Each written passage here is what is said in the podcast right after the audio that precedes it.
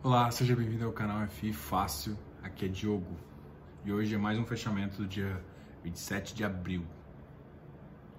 Hoje, durante o FI, o que aconteceu com os fundos imobiliários aqui na bolsa, e em segundo momento a gente vai comentar também sobre por que, que é, hoje a gente está com uma leve alta. Antes de mais nada, se inscreva no canal. Se estiver vendo pelo Instagram, dá um like no vídeo e pelo YouTube também, ativa o sininho para receber as notificações. Soltou uma versão 2 do e-book. A versão 1 tinha umas 20 páginas e tal. A gente colocou muito mais informação agora. É, ele já mostra como investir, já começa a detalhar sobre fundos de papel e cada vez mais a gente vai agregando informação nele. Então já vale a pena baixar e é muito legal. Ele está muito, muito, muito bom. E como baixar, Diogo? Vai no site do canal. Se você está vendo isso pelo Instagram, tem o link na bio. Se está vendo pelo YouTube, eu vou deixar o link do canal. Vai lá, se inscreva no canal e você vai receber o e-book no seu e-mail para fazer o download. E, cara, já vale a pena, tem muita informação interessante, viu?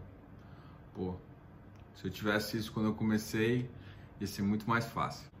Hoje os mercados estavam em alta, o Ibovespa bateu 3,9%, para ser mais exato, 3,86%. E por quê? Hoje teve um pronunciamento do ministro da Economia e do presidente, e uma das minhas maiores preocupações, que eu até é, endossei isso na sexta-feira foi justamente a, um possível atrito e como eles vão lidar com, com o plano pro Brasil. Enfim, o que aconteceu hoje foi justamente o presidente colocando o ministro da Economia num pedestal. E isso é ótimo, tá? Isso é excelente. Ainda não ficou claro como é, a, apesar de todas as metas fiscais que, que o ministro está colocando, como que vai encaixar esse plano para o Brasil na economia? Isso não, não ficou bem claro. O que acontece é que o, possível atrito dos dois, um possível afastamento, hoje foi um pouco uh, sanado. Então hoje foi mais ou menos um, uma aparição política, o que é ótimo, né? Quando você tem um problema político você perdeu um pilar, você simplesmente falou, olha, esse cara aqui continuar, esse cara é o cara. Basicamente o presidente falou. Isso dá uma acalmada no mercado, mas também teve o, o mercado exterior foi se comportou positivo. Vou falar um pouco de ação aqui. É, muita gente pergunta, ah, mas você só fala de fundos de investimento. O objetivo aqui não é, é tratar uma carteira positiva, tá? Então o objetivo é consultoria. Por que, que eu acredito muito em fundos imobiliários? Porque ele tem uma característica intrínseca mais ligada ao valor patrimonial. Isso te ajuda a entrar e sair desse produto. Então faz com que você não perca tanto, principalmente os iniciantes, tá?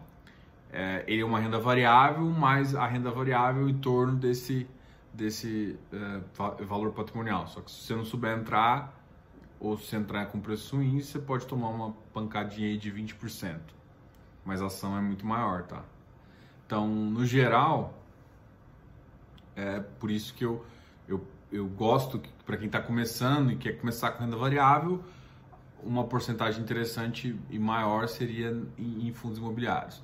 Mas a ação, eu também acredito que tem que fazer total parte do seu portfólio, faz parte do meu, né? E como eu escolho a ação? Primeira coisa, eu sigo um pouco o que o Warren Buffett fala. Você tem que investir numa coisa que você conhece. Um dos setores que eu mais gosto e mais conheço em termos de margem é o setor bancário. Então, o setor bancário é um setor que eu gosto. Então, dentre os grandes bancos, eu, eu escolho o que, que para mim mais cresce, que dá mais lucro. Então, nesse ponto, eu escolho o Itaú. De crise, a minha teoria é o seguinte: é, como liberou um pouco de compulsório, os bancos vão é, tem mais dinheiro para trabalhar. Quando ele tem mais dinheiro para trabalhar, ele tem mais possibilidade de lucro, o que aumenta a inadimplência. Se o banco souber lidar com isso, ele ser efetivo, começar a ter uma eficiência interna e conseguir lidar bem com isso, a, o que acontece é ele crescer. E se você for olhar, um dos que mais cresceram na crise que o Itaú. Né? Enfim. Então, resumindo, resumindo o que a gente quer falar aqui é trace uma estratégia, né? Trace uma estratégia, não, não vai ter como você escolher todos os setores.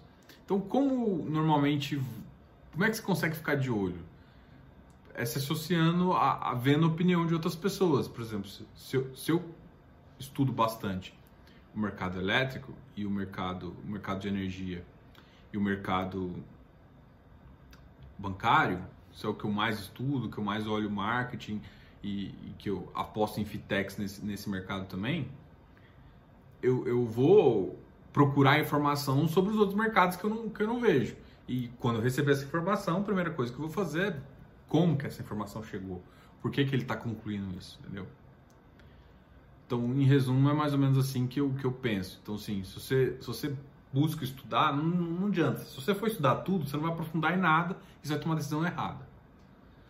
E você tem que saber no que você está investindo. Então, assim, primeira coisa, eu sei o que estou investindo. Só que hum, é, você vai ficar cego para os outros setores, eu acho meio, meio foda. Então, eu sempre acompanho os outros setores através de analistas, outros, entendeu? Através de analistas, tem muito analista bom, o cara manda um relatório, eu vejo, e aí depois eu tiro uma conclusão, depois eu tô com dúvida em relação, pô, bicho, eu tô achando que isso está diferente. Aí eu vou conversar com o cara, entendeu? Eu acho que é assim que a gente aprende mais e é assim que, que também a gente pode pegar uma boa oportunidade. A gente pode ficar cego a outros setores. Mas se você não tiver uma preferência, você, você não vai se aprofundar em nenhum. Você vai ser o quê? Vai ser, vai ser ter que ficar escutando os outros, tá? O iFix ficou positivo em 1.12 chega, voltando para a faixa dos 2.550.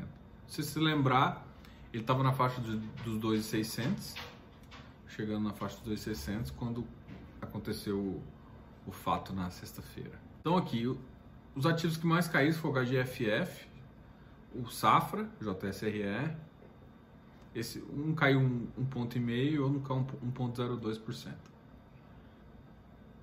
É, Estranho. Mas só, só esses. Ah, e o Fidip tá na, na faixa de, de 84, não vejo nada estranho.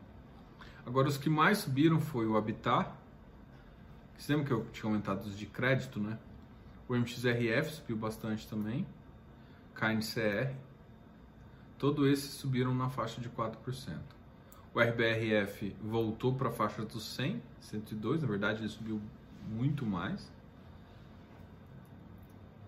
É, HSML voltou a subir forte também e aumentou o spread em relação ao, ao MOL. É, o mercado deu uma acomodada e assim, o que eu falo é que a maioria dos ativos, pelo menos que eu acompanho, eles voltaram para o preço. Ah, Diogo, mas tem um outro ativo que foi mais descontado. Daqui da, da, da minha faixa aqui, ó, eu já, eu já te falo que voltou para um preço que tem um ou dois ativos aqui que dá para comprar. Por exemplo, o MXDRF eu estava esperando, estava querendo que batesse 9,50 para começar a entrar de novo nele. O, o KNCR deu uma entrada boa também, chegou a 91, mas já voltou para 93 e, e vai fazer isso. A gente ainda não sabe esses de crédito, qual que, que vai ser um problema agora. É, com, com o dólar nesse valor, existe uma, existe uma chance, não, vai puxar a inflação. Então vai, vai ter duas coisas, né? vai puxar a inflação principalmente da cesta de produtos que são é, importadas. A gente, a cesta de alimentos não é tão, não puxa tanto, mas ela acaba influenciando porque se você está com, se você está conseguindo vender muito mais, né, por um preço muito melhor, você acaba desabastecendo o mercado nacional, isso faz com que aumente o preço e tudo mais, né? Para meio que compensar.